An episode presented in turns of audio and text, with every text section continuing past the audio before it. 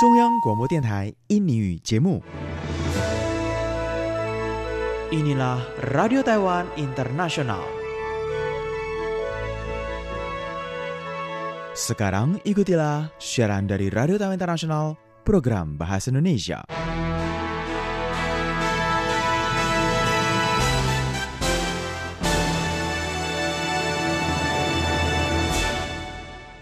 Selamat sua para pendengar sekalian, apa kabarnya? Semoga semuanya dalam keadaan sehat walafiat tanpa kekurangan satu apa pun. Satu ini Tamsir hadir lagi dalam acara Menstock untuk pekan kali ini.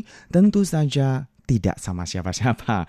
Oke deh, kali ini Tony sendirian saja. Mengapa demikian? Karena seperti yang sudah teman-teman ketahui, para pendengar sekalian yang juga ikut asyik ya, menikmati siaran dari Facebook RTISI sendiri, juga di situ sudah terpampang foto ganteng dan cantik dari Kak Ipung bersama dengan sang istri Hui Ting karena mereka berdua baru saja menggelar resepsi pernikahannya tepat pada hari Selasa tanggal 20 April kemarin. Jadi pada hari Minggu ini katanya minta izin cuti libur terlebih dahulu. Oke deh, tidak mengapa. Semoga saja ya keluarga yang dibina itu bisa langgeng. Kemudian juga jangan lupa untuk selalu sehat, bahagia dan kalau misalkan bisa segera cepat punya anak ya. Oke deh, para pendengar sekalian kita lanjut lagi dalam acara Mensok Pekan kali ini. Nah, memang uh, topik pembicaraan kita pada hari ini akan sedikit berhubungan erat dengan yang namanya pernikahan. Namun, yang namanya pernikahan di Taiwan ternyata semakin lama jumlahnya semakin sedikit. Dan ini tentu saja akan memiliki pengaruh terhadap jumlah kelahiran bayi baru. Nah, para pendengar sekalian merujuk kepada data DGBAS di sini disebutkan bahwa pada tahun 2018 ternyata jumlah bayi baru yang dilahirkan itu hanya mencapai 181 ribu. Boleh dikatakan adalah yang terendah dalam kurun waktu 8 tahun terakhir. Sementara bagi mereka pasangan yang ingin menikah jumlahnya pun juga ternyata paling rendah dalam kurun waktu 9 tahun terakhir. Semua hal ini tentu saja berhubungan erat dengan gaya hidup, kemudian juga situasi lingkungan, bahkan juga perekonomian. Nah, para pendengar sekalian, memang ya, kalau misalkan saja ingin menikah, kemudian ingin membina keluarga, dan juga punya anak, Semuanya memang harus dipertimbangkan matang-matang, jangan sampai salah langkah. Karena kenapa? Kalau misalkan saja sudah menikah, masih mending ya kalau tidak punya anak. Tetapi kalau sudah punya anak, apa iya anaknya itu harus dikesampingkan ataupun juga dititipkan kepada orang lain? Tentu saja tidak. Mengingat biaya perawatan bayi, kemudian juga biaya sekolah anak semakin lama semakin mahal. Oke deh para pendengar sekalian, kita balik lagi ke dalam topik pembicaraan kita pada hari ini berkenaan dengan jumlah pasangan yang menikah mencatat nilai terendah dalam kurun waktu 9 tahun terakhir ini.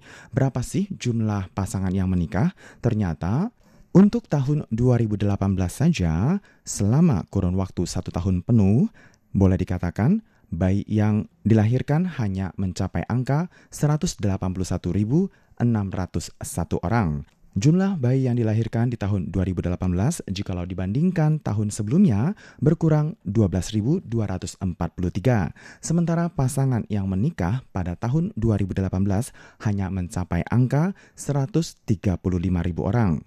Sehingga hal ini tentu saja sudah menjadi pusat perhatian media massa, pusat perhatian pemerintah, bahkan juga berbagai pakar ahli. Mengapa ada fenomena masyarakat muda ataupun juga generasi muda, khususnya para kaum milenial yang tidak ingin menikah dan juga tidak ingin punya anak?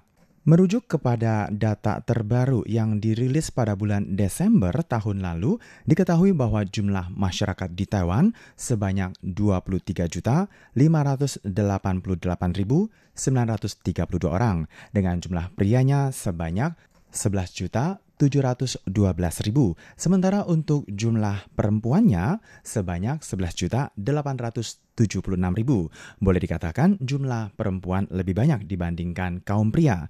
Nah, jikalau kita melihat data ini yang dirilis pada tahun lalu bahwa angka kelahiran pada tahun lalu itu mencapai 7,56 persen.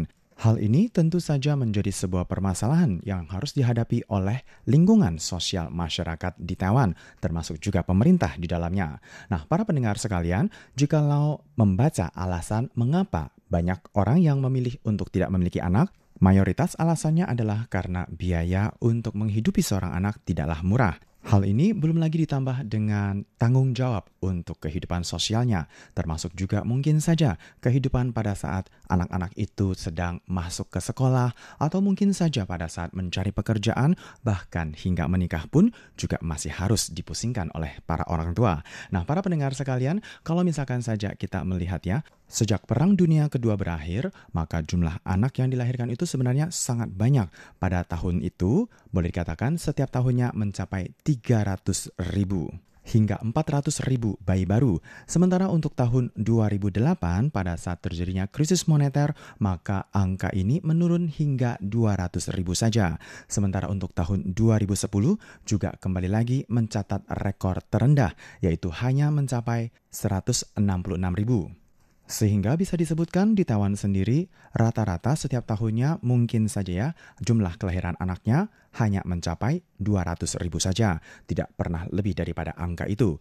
Yang berikutnya di sini akan kita lihat jumlah kelahiran terendah ataupun juga yang paling sedikit. Boleh dikatakan ada beberapa kawasan. Yang pertama adalah kawasan Pingtung, Kabupaten Pingtung yang hanya mencapai 5,1 persen. Kemudian Kabupaten Chai hanya 5,2 persen kota Kilong 5,5 persen. Nah, para pendengar sekalian, jikalau kita melihat angka-angka ini dan juga kotanya, boleh dikategorikan sebagai daerah yang jauh dari kota Taipei ataupun juga ibu kota. Nah, kalau misalkan saja kita melihat berapa persenan terbanyak untuk jumlah kelahiran, di sini ada Lianjiang yang mencapai 18,9 persen, kemudian kota Taoyuan yang mencapai 10,2 persen, dan berikutnya adalah Hsinchu yang mencapai 9,2 persen. Semuanya bertengger di urutan terdepan. Nah, kita lanjut lagi dengan jumlah yang menikah pada tahun lalu. Jumlah pasangan yang menikah pada tahun lalu hanya mencapai angka 135.404 pasangan yang artinya berkurang sebanyak 2.630 pasangan jika dibandingkan dengan tahun 2017. Jadi ada penurunan jumlah pasangan yang menikah. 1,9 persen dan boleh dikatakan mencapai titik terendah dalam kurun waktu 9 tahun. Hanya saja yang sedikit berbeda yaitu di tahun 2009 yang mampu mencetak rekor tertinggi yaitu 117 ribu orang. Jikalau usia menikah kita batasi antara usia 20 hingga 40 tahun, maka di Taiwan sendiri pada akhir tahun lalu terdapat sebanyak 4.420.000 orang yang tidak menikah. Sementara mereka yang berusia di atas 40 tahun terdapat sebanyak 1 juta orang. Artinya, ternyata banyak sekali orang yang memilih untuk tidak menikah di saat masih usia produktif, yaitu usia 20 hingga 40 tahun. Banyak sekali alasan-alasan yang mungkin saja bisa diberikan ataupun juga bisa kita bahas berkenaan dengan mengapa tidak menikah. Nah, masalah pernikahan memang merupakan kehendak dan juga pilihan masing-masing. Kita tidak bisa memaksakan kita harus menikah dengan siapa atau memaksakan orang lain menikah dengan siapa.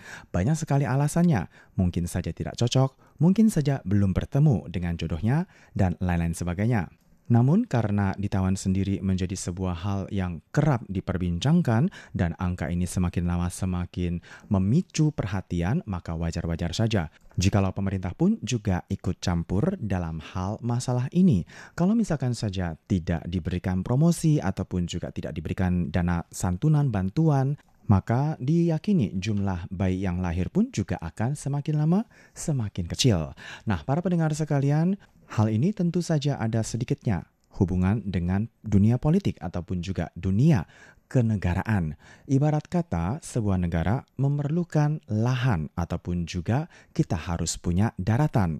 Kemudian kita juga harus punya sistem pemerintahan dan kita harus punya rakyat. Oke deh, para pendengar sekalian dengan demikian, teman-teman sekalian juga pasti sudah sangat jelas ya, mengapa pada hari ini Tony tiba-tiba membahas masalah ini. Ya, hal ini dikarenakan jumlah kelahiran yang semakin mengecil dan jumlah orang yang menikah pun juga ternyata ada mengalami penurunan. Jikalau jumlah kelahiran menurun, maka tentu saja akan mempengaruhi jumlah rakyat yang tinggal di dalamnya. Oke deh, para pendengar sekalian, kita lanjut lagi ya, membahas tentang masalah pernikahan, kemudian juga mungkin saja jumlah kelahiran bayi baru yang di Taiwan ini boleh dikatakan sangat rendah. Kalau misalkan saja demikian, maka semua pihak juga mesti bertanggung jawab. Ya, memang kita tidak bisa memaksa orang lain untuk menikah ataupun juga harus punya anak. Karena itu adalah kehendak dan juga pilihan hidup kita masing-masing. Yang pasti di sini, jikalau kita mempertimbangkan kelancaran ataupun juga kelajuan sebuah negara, maka tentu saja membutuhkan rakyat di dalamnya. Oke deh, para pendengar sekalian, dalam perbincangan kita pada hari ini mungkin sedikit lebih berat dibandingkan sebelum-sebelumnya dan membahas tentang masalah pernikahan. Ya, karena kemarin kebetulan saja Kak Ipung baru saja menggelar upacara pernikahannya. Semoga saja bisa selalu langgeng bersama dan juga selalu sehat walafiat. Baik, Para pendengar sekalian, usai sudah perjumpaan kita pada hari ini, kita akan suara lagi di pekan depan, tentu saja dalam waktu dan acara yang sama. Sebelum Tony tutup acara Main Stock pekan kali ini, di mana kondisi suara yang Tony miliki saat ini boleh dikatakan sangat-sangat buruk. Jadi mohon maaf jika sempat merusak telinga Anda. Dan Tony mohon pamit, sebelum itu kita dengarkan terlebih dahulu sebuah lagu selingan berikut ini. Kita suara lagi minggu depan.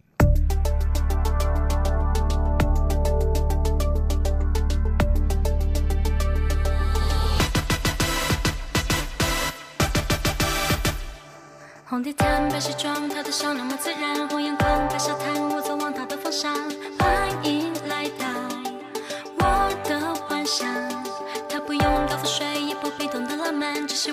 平凡，对我却非常不凡。最理想对象，